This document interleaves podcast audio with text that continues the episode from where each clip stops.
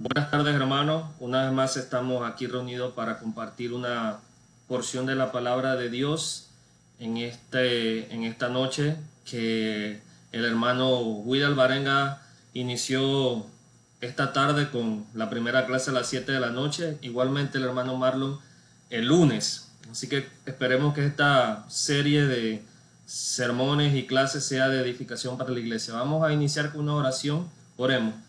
Poderoso buen Dios que está en un cielo en tu lugar, le damos las gracias por estar aquí reunidos y estar viendo este video y estar compartiendo más acerca de tu palabra. Ayúdenos, Padre, a seguir adelante con esta situación de salud.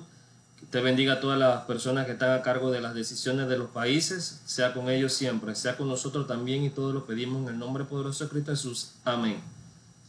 Bien, la sección o más bien la serie que nosotros vamos a hablar hoy, hoy, en, hoy martes se trata acerca de lo que es la autoridad de la palabra de Dios, entendiendo como palabra de Dios lo que conocemos como la Biblia. Ahora, hay un versículo clave que quiero compartir con ustedes que se encuentra en 2 de Pedro 1, 20 al 21 y dice de la siguiente manera, pero ante todo sabed esto, que ninguna profecía de la Escritura es asunto de interpretación personal, pues ninguna profecía fue dada jamás por un acto de voluntad humana, sino que hombres inspirados por el Espíritu Santo hablaron de parte de Dios. En otro asunto más que trataremos hoy, y es la primera lección de esta, de esta serie de estudio, es el propósito de la Biblia. Algo importante que debemos nosotros entender es la siguiente pregunta. ¿Por qué existe la Biblia? ¿Por qué está en la tierra? Y la pregunta más importante, ¿cuál es su propósito? Para responder a esta pregunta, existen otras preguntas o surgen otras preguntas que debemos hacernos. Por ejemplo, ah, ¿por qué existe el universo? ¿Por qué existe la tierra? ¿Quién creó la tierra? Y sobre todo, ¿quién creó al hombre y cuál es su propósito. Dice el hermano Cottrell que Dios deseó en su corazón hacer un individuo a su propia imagen y semejanza, alguien que pudiera amarlo y adorarlo, alguien con quien pudiera tener siempre una comunión personal.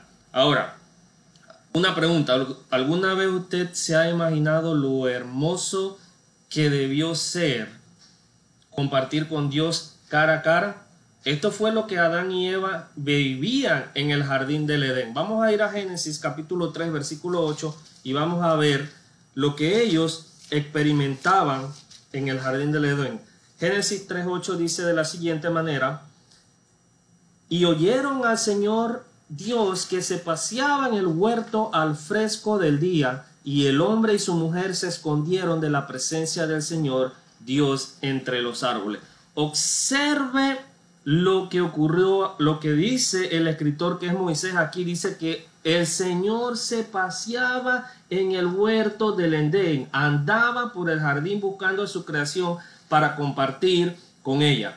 El encuentro con Dios no era la única actividad que Adán y Eva realizaban durante el transcurso del día, porque dice Génesis 1.28 y 2.15 que ellos hacían otras cosas Observe Génesis capítulo 2 versículo 15, dice así, entonces el Señor Dios tomó al hombre y lo puso en el huerto del Edén para que lo cultivara y lo cuidara. O sea que ellos hacían otras actividades, pero el encuentro con el Señor era la, la actividad más importante del día.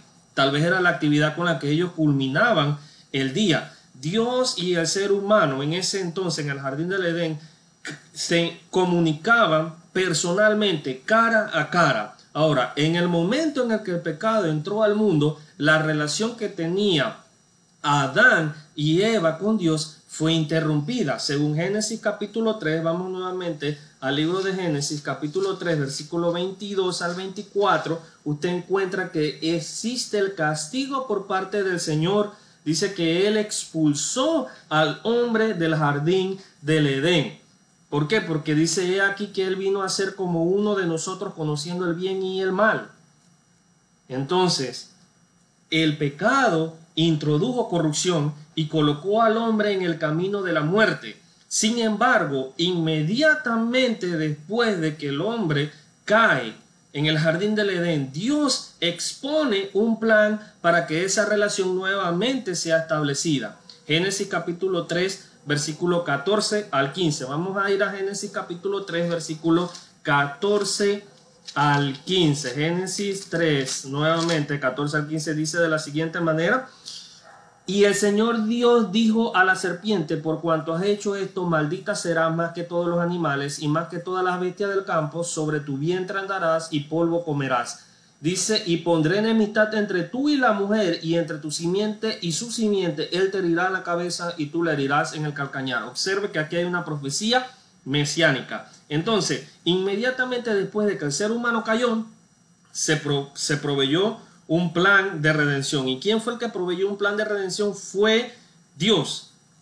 Y el medio por el cual nosotros conocemos ese plan es por la Biblia. Entonces, el, vamos a analizar esta noche cuál es el propósito de la Biblia, para qué vino la Biblia a la tierra. Y esto es un tema muy importante porque las personas en el mundo niegan que la palabra de Dios es una palabra inspirada por Él. Inclusive dice que muchas personas, como las escribieron muchos hombres, y los hombres tienden a equivocarse, entonces la Biblia puede tener errores. Ese es otro tema, pero vamos a, vamos a empezar con este. ¿Cuál es el propósito de la Biblia? Ahora, el propósito de la Biblia no se puede entender si nosotros no entendemos que existía una necesidad de revelación. Ahora, ¿cómo es esto? Una de las primeras necesidades que creó el pecado fue la necesidad de redención. El hombre debe ser redimido del estado pecaminoso en el que se encuentra.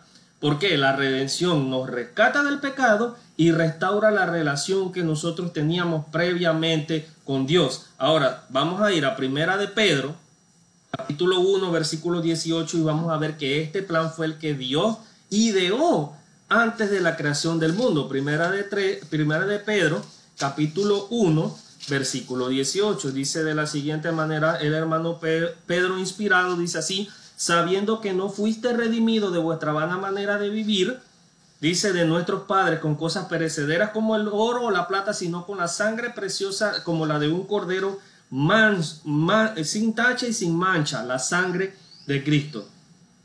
O sea, el plan que Dios ideó en el, desde antes de la fundación del mundo es explicado a través de la Biblia, es explicado por medio de la revelación. Es logrado por Cristo, este plan es, es logrado por Cristo cuando Él muere en la cruz del Calvario, dice Efesios 1.7, en el cual tenemos redención por medio de la sangre de Cristo Jesús, el que nosotros tenemos la redención. Ahora, el plan que Dios ideó para que pudiésemos, pudiéramos ser salvos, lo leemos en la Biblia. Ese es porque hay una necesidad de revelación. El plan que Dios ideó para que pudiéramos ser salvos lo leemos en la Biblia, empezando por la creación. Ahorita leímos, leímos acerca de la caída del hombre en el jardín del Edén.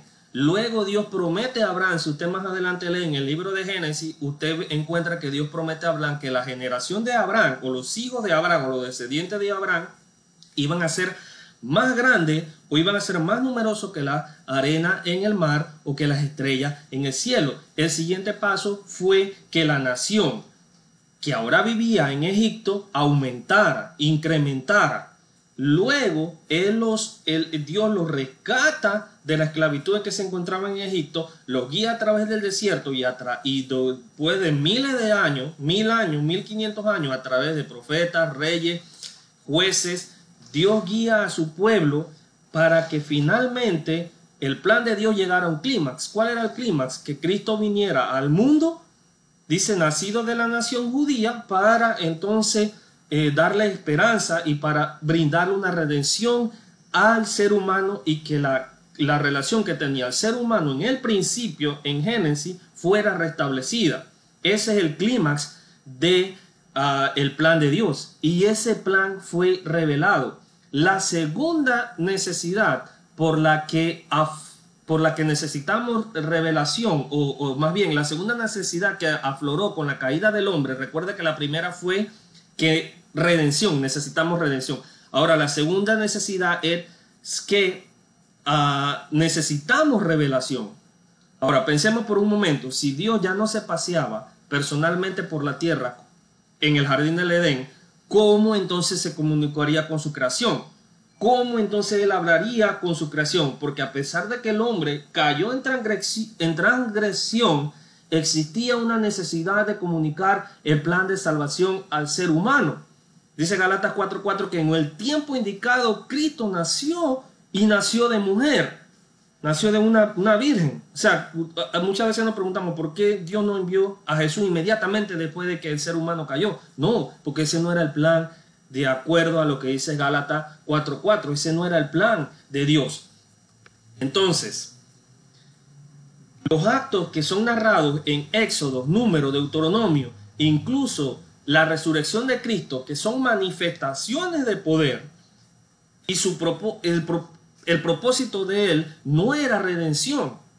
El, propósito de ellos era de redención, disculpe, los actos que vemos en Número, Éxodo, Deuteronomio y a través del Antiguo Testamento, el propósito era de redención, mas no era de revelación.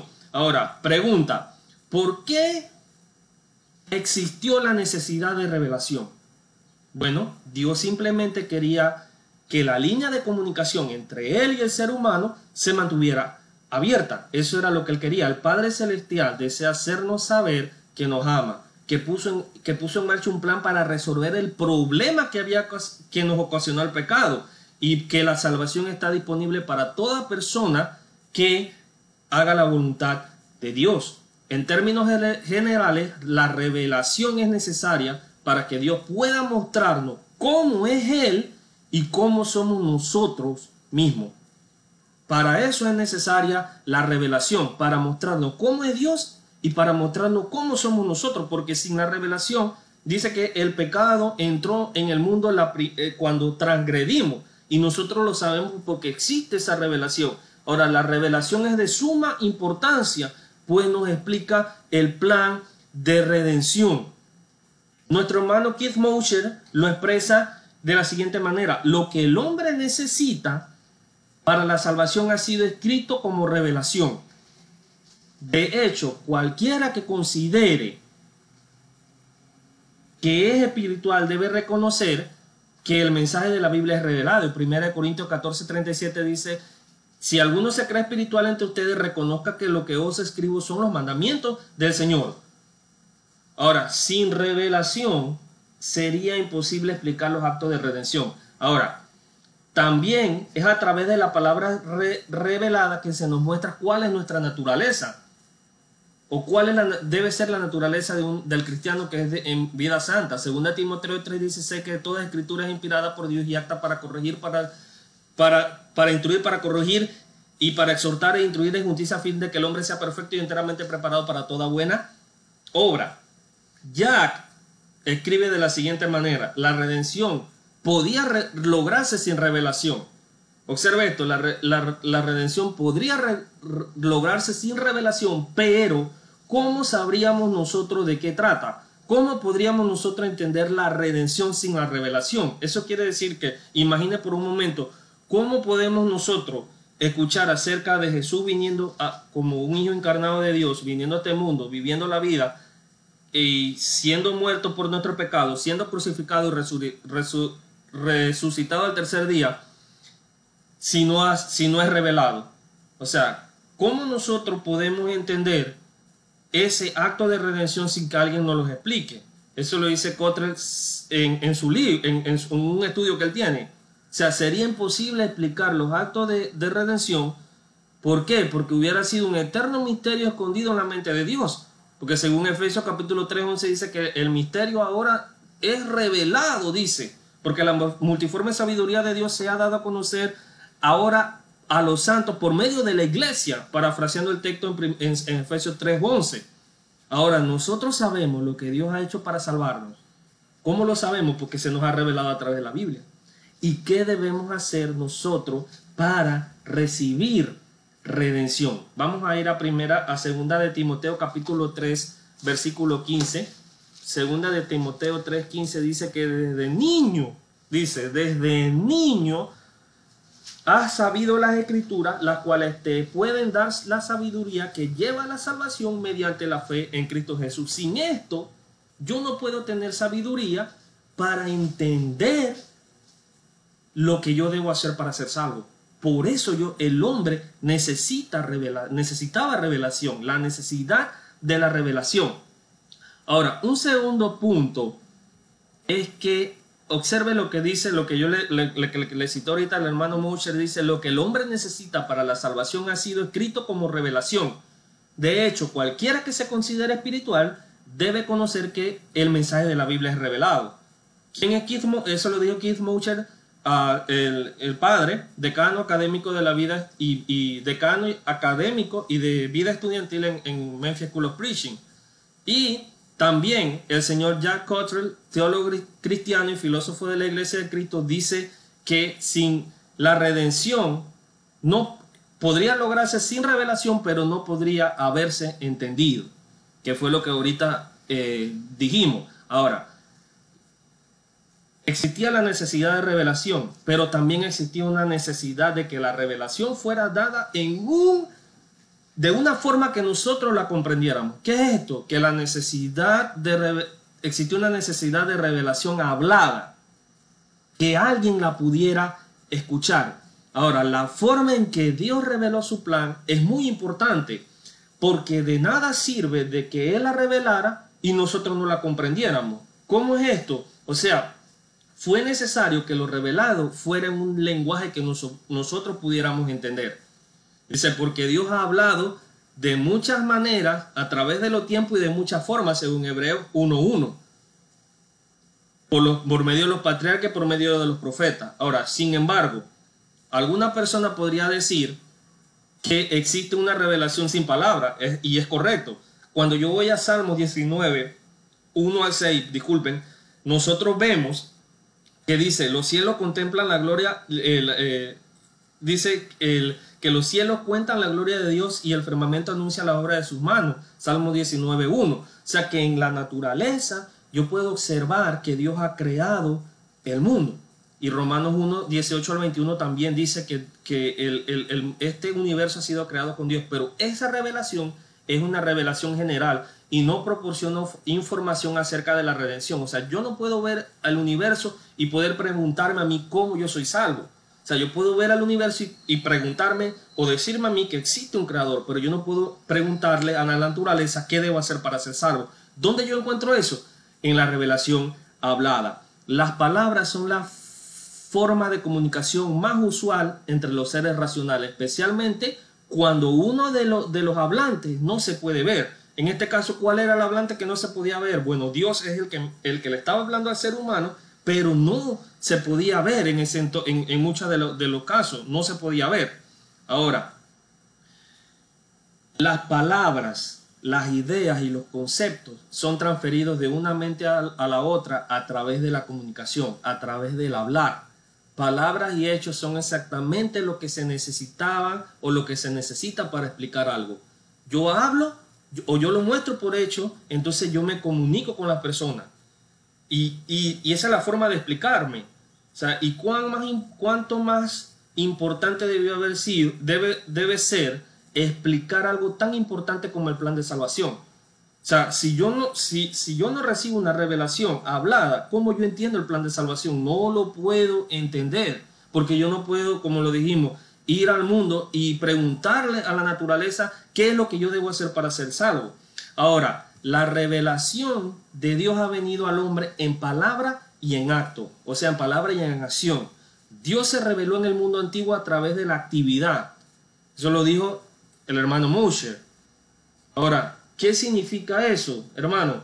Por ejemplo, cuando usted va a, a Éxodo, Dios le promete a Moisés que el pueblo de Israel iba a ser liberado y que el pueblo de Egipto iba a ser castigado en Éxodo 3 del 2 al 10. ¿Y dónde vemos el cumplimiento de, es, de eso que le da, de esa promesa que le da Dios?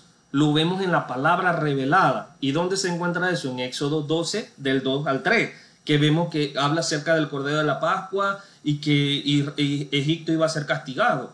Entonces, ¿cómo yo comprendo algo si no me lo dicen? O sea, ahora vamos a ver otro ejemplo que podemos observar de acto revelado. Otro ejemplo que nosotros podemos observar de acto revelado lo podemos encontrar en Lucas capítulo 22, versículo 15 al 20, para que lo busquemos. Vamos a ir a Lucas 22.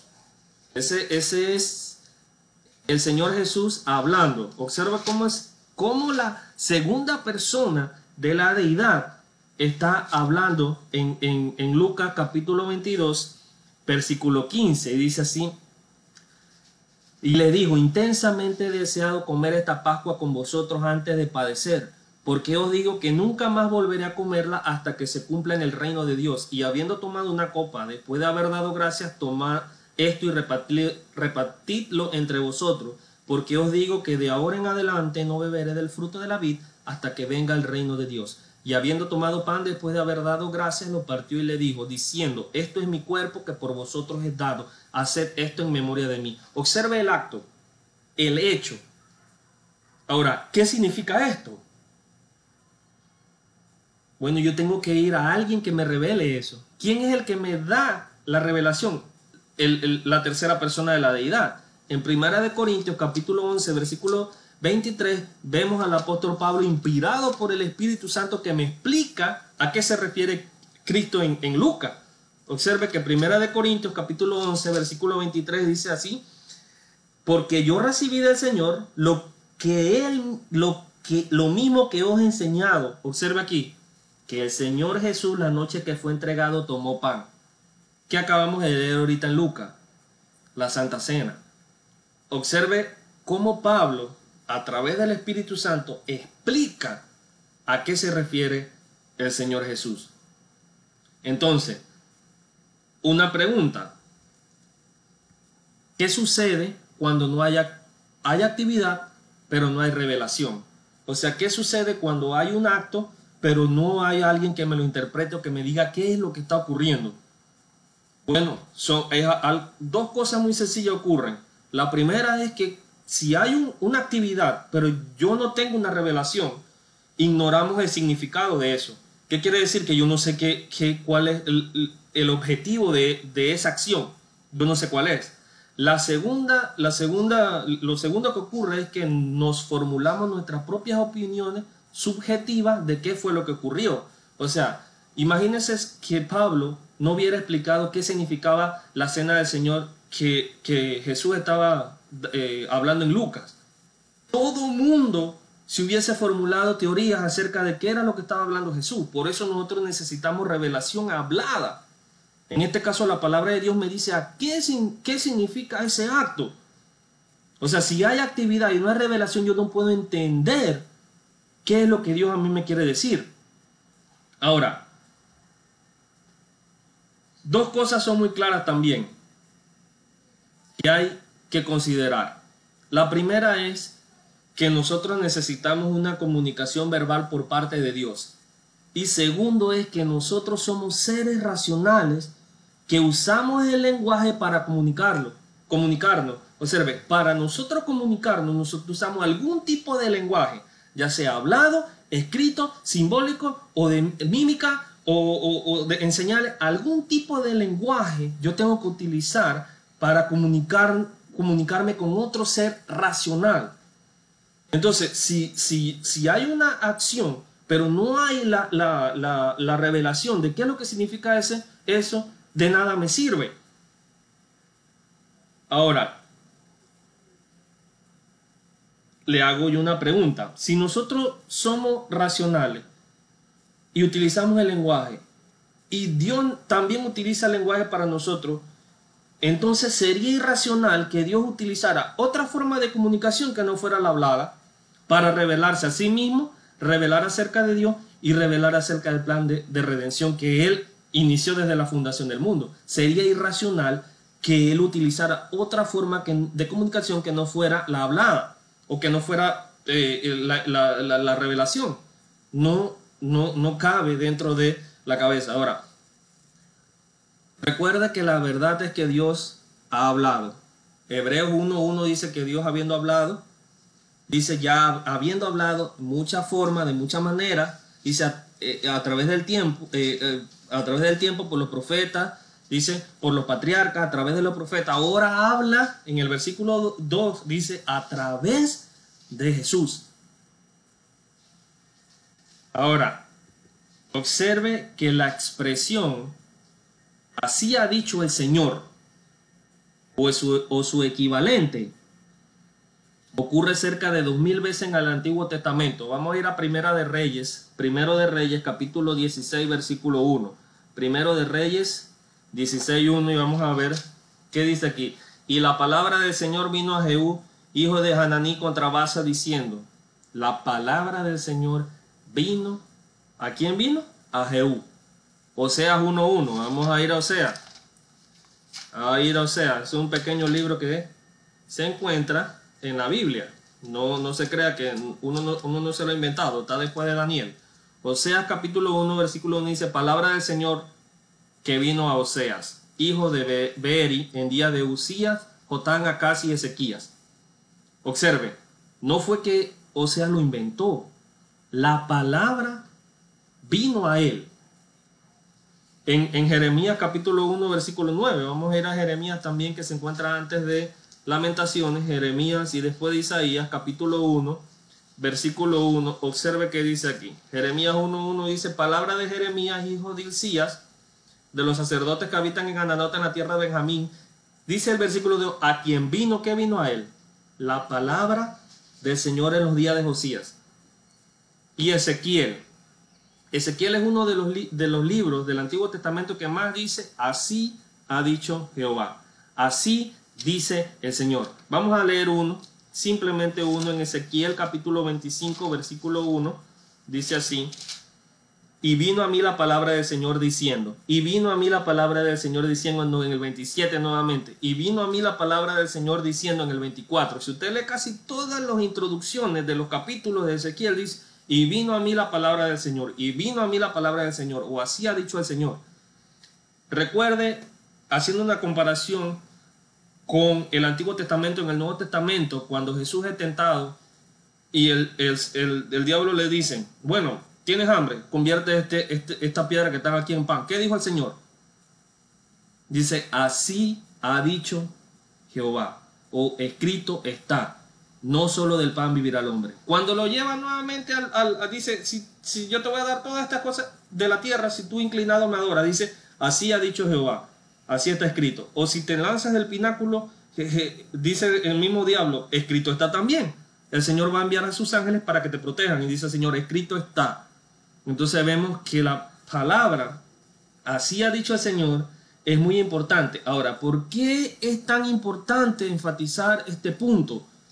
Porque uno de los puntos de vista más comunes hoy en día de la revelación es que, es que las personas dicen que Dios se revela a través de actos poderosos, a través de actos milagrosos en la actualidad. Estoy hablando en la actualidad. Y dice que Dios nunca se ha revelado a través de palabras o proposiciones.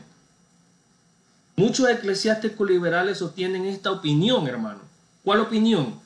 Que su idea es que Dios no se ha manifestado a través de la palabra. Pero ¿qué leemos en Juan 1.1? Dice, en el principio era el verbo y el verbo era, estaba con Dios y el verbo era Dios. Dice, y ese verbo vino a ser carne esa palabra vino a ser carne. En el 33.8 dice, Dios ha hablado. Observe cómo el poder de la comunicación dice, Dios ha hablado y vino a existir, parafraseando el Salmo. Vino a existir cuando Él habló.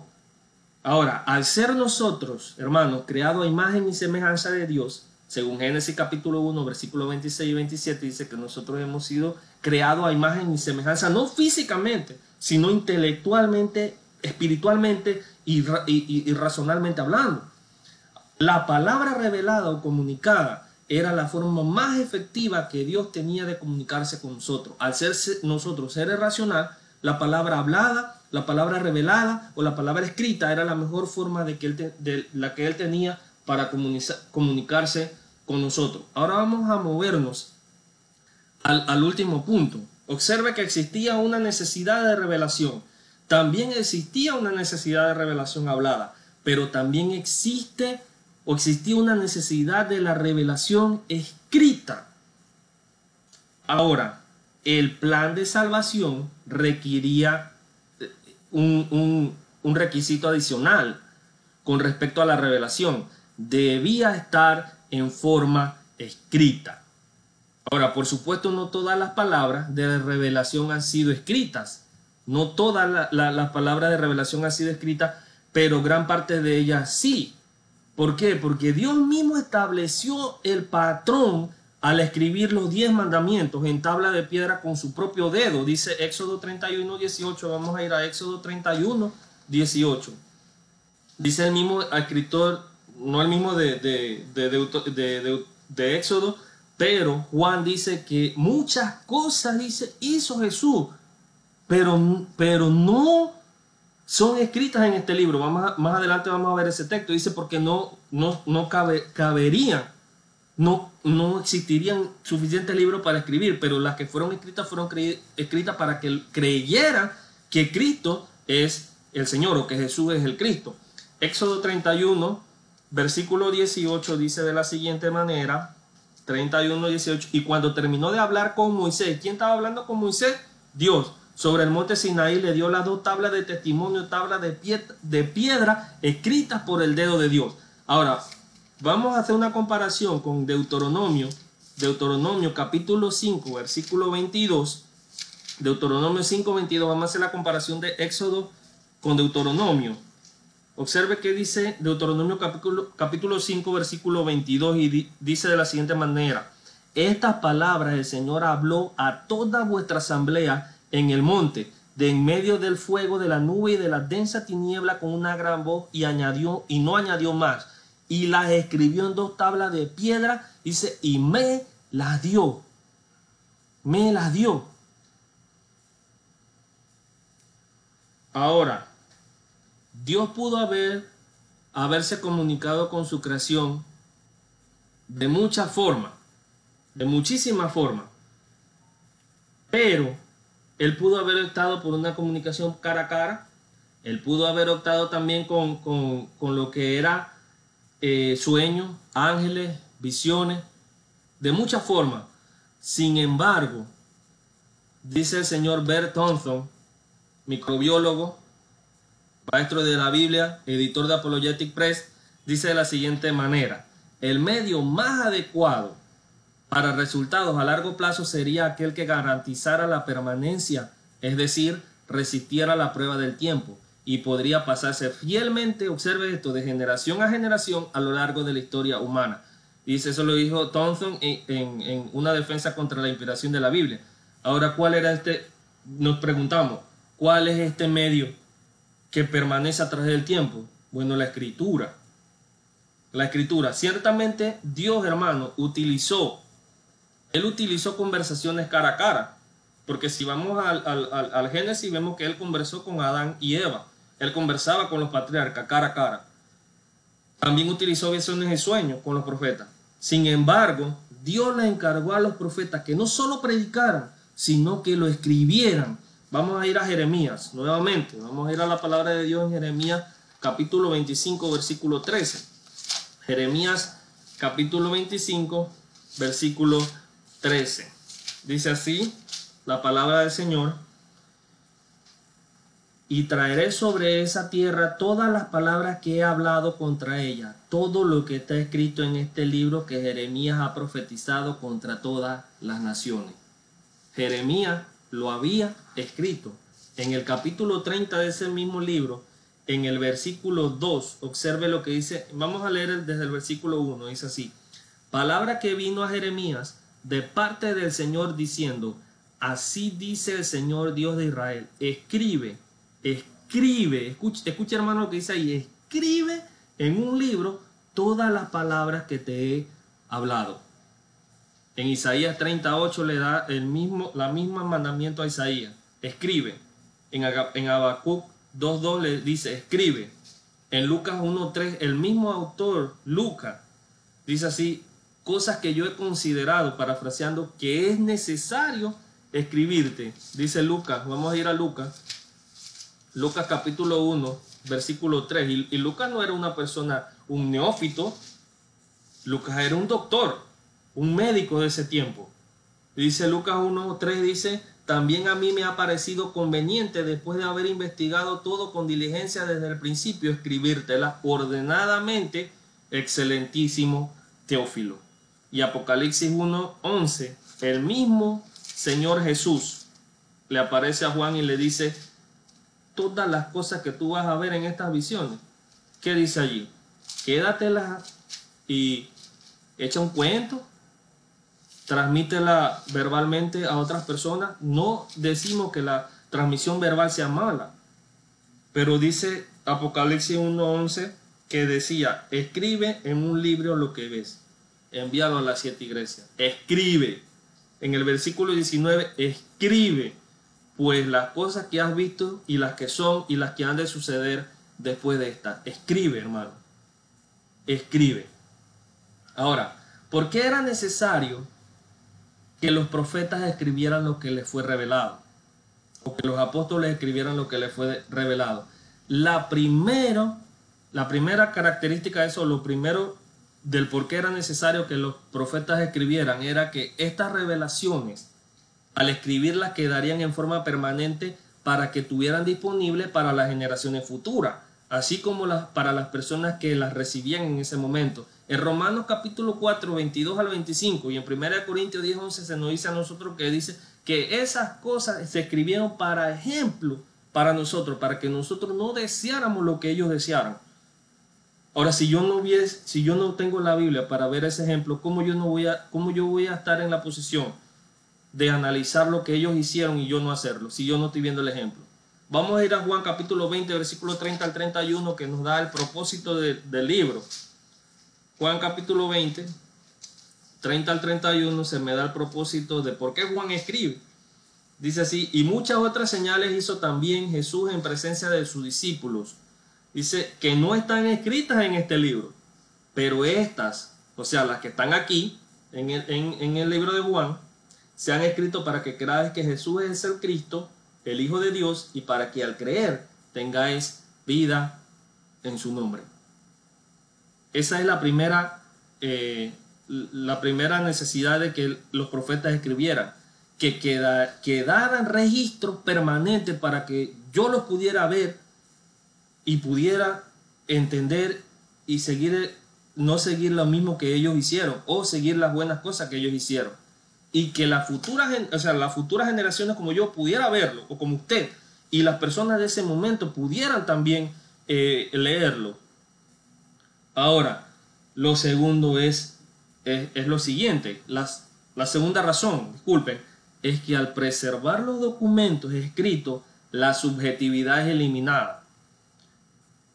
Haga este ejercicio, amigo, hermano, el, el que nos esté viendo.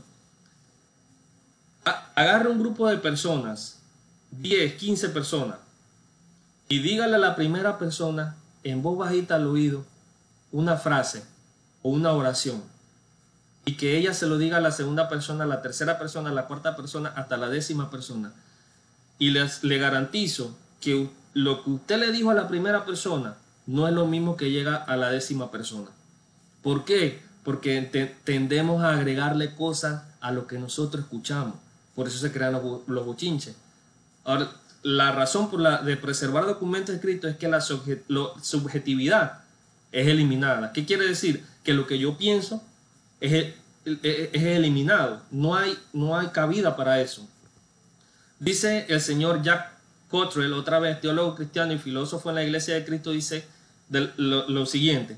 La revelación escrita invalida todas las apelaciones a la experiencia subjetiva, voces internas, revelaciones personales, opiniones intuitivas, visiones y sentimientos.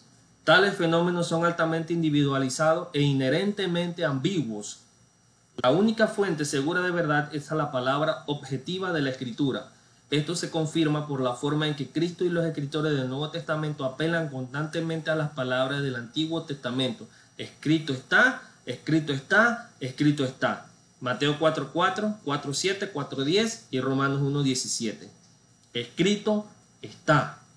No hay subjetividad, hermano, cuando yo cito la palabra de Dios. No es lo que yo pienso, lo que yo siento, lo que yo considero. Es que en el medio de la, en la madrugada recibí una revelación y esto es lo que yo le traigo hoy, primer día de la semana. No, hermano. Ya yo tengo una revelación escrita y se encuentra aquí, en la palabra de Dios. Más adelante vamos a ver cómo fue que ella llegó a nosotros, a través del tiempo. Nosotros tenemos una revelación escrita. Y la tercera y última razón de por qué eh, los profetas escribían, o los apóstoles, es que al estar escrita está finiquitada. Qué palabra más extraña, ¿verdad? Bueno, pero finiquitada quiere decir que se da por terminado lo que se quería revelar. Esto es así porque la palabra de Dios es absoluta.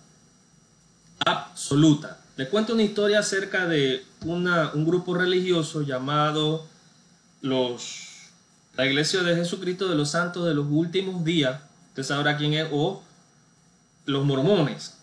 Cuando el profeta de el profeta entre comillas John Smith recibió dice que él recibió hizo un evangelio por parte del ángel Moroni él escribió dice eso en un, en un lenguaje que él no comprendía en unas tablas de oro. Y dice la historia usted lo puede eh, eh, leer en la historia que la primera lo las primeras tablas que él escribió se le perdieron. Se le perdieron. Y que pero ya había, había, sido escrito en un libro. Y dice que él nuevamente se metió a la, fue a la, cueva y Moroni le, le, dictó nuevamente el mensaje. Pero ahora ese mensaje era diferente al de las primeras tablas. Y eso se encuentra en las primeras ediciones del libro del Mormón. Cuando usted compara, las primeras ediciones del libro del Mormón, el Mormón con las de ahora de la actualidad, son diferentes. La palabra de Dios no es así, hermano. La palabra de Dios es absoluta. No se le puede quitar ni se le puede añadir. ¿Por qué? Porque piensa por un momento en la escritura de una ley. Al escribirla tiene solidez. Pero la ley humana se le puede añadir algo, se le puede extender. A la palabra de Dios no se le puede extender. Apocalipsis 22 dice así. 22 versículos 19 y 18 dice, yo testifico, dice Juan, todo lo que oyen las palabras de la profecía de este libro. Si alguno añade a ellas, Dios traerá sobre él la plaga que están escritas en este libro. Si alguien le añade al, Apocalipsis y general y general genéricamente hablando a la Biblia, no está, no es correcto. No es correcto.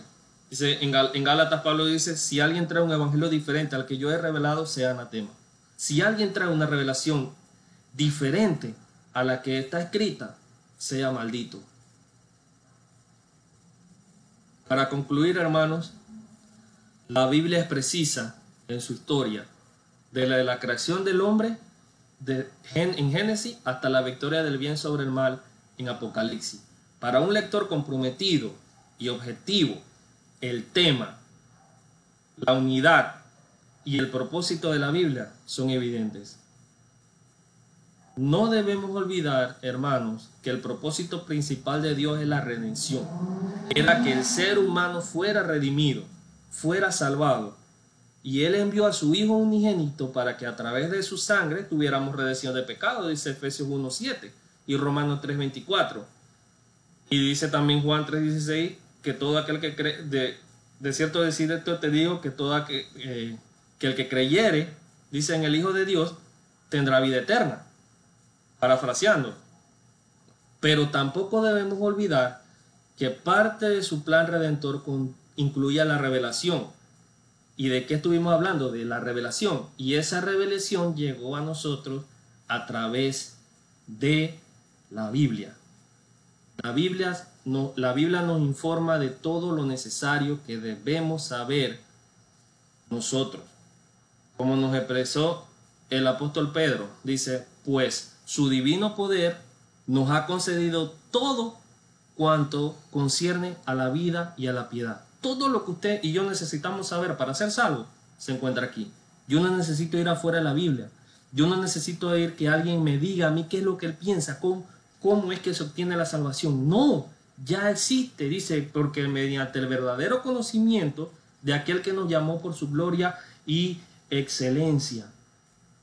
La revelación, hermano, llegó a nosotros a través de la Biblia.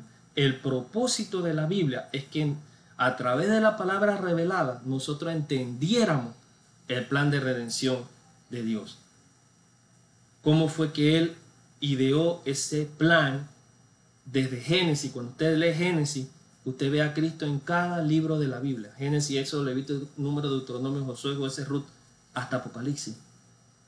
Entonces, si nosotros no hubiéramos tenido la palabra revelada, nosotros nunca hubiéramos entendido qué era lo que pasaba por la mente de Dios para salvarnos. Así que gracias, hermanos, por haber prestado atención a esta lección de esta noche y esperemos que para el próximo martes usted pueda unirnos, unirse a nosotros nuevamente para estudiar más acerca de la autoridad de la, de la palabra de Dios. Así que el Señor les bendiga y espero que tengan una excelente semana y una excelente noche. Gracias por todo.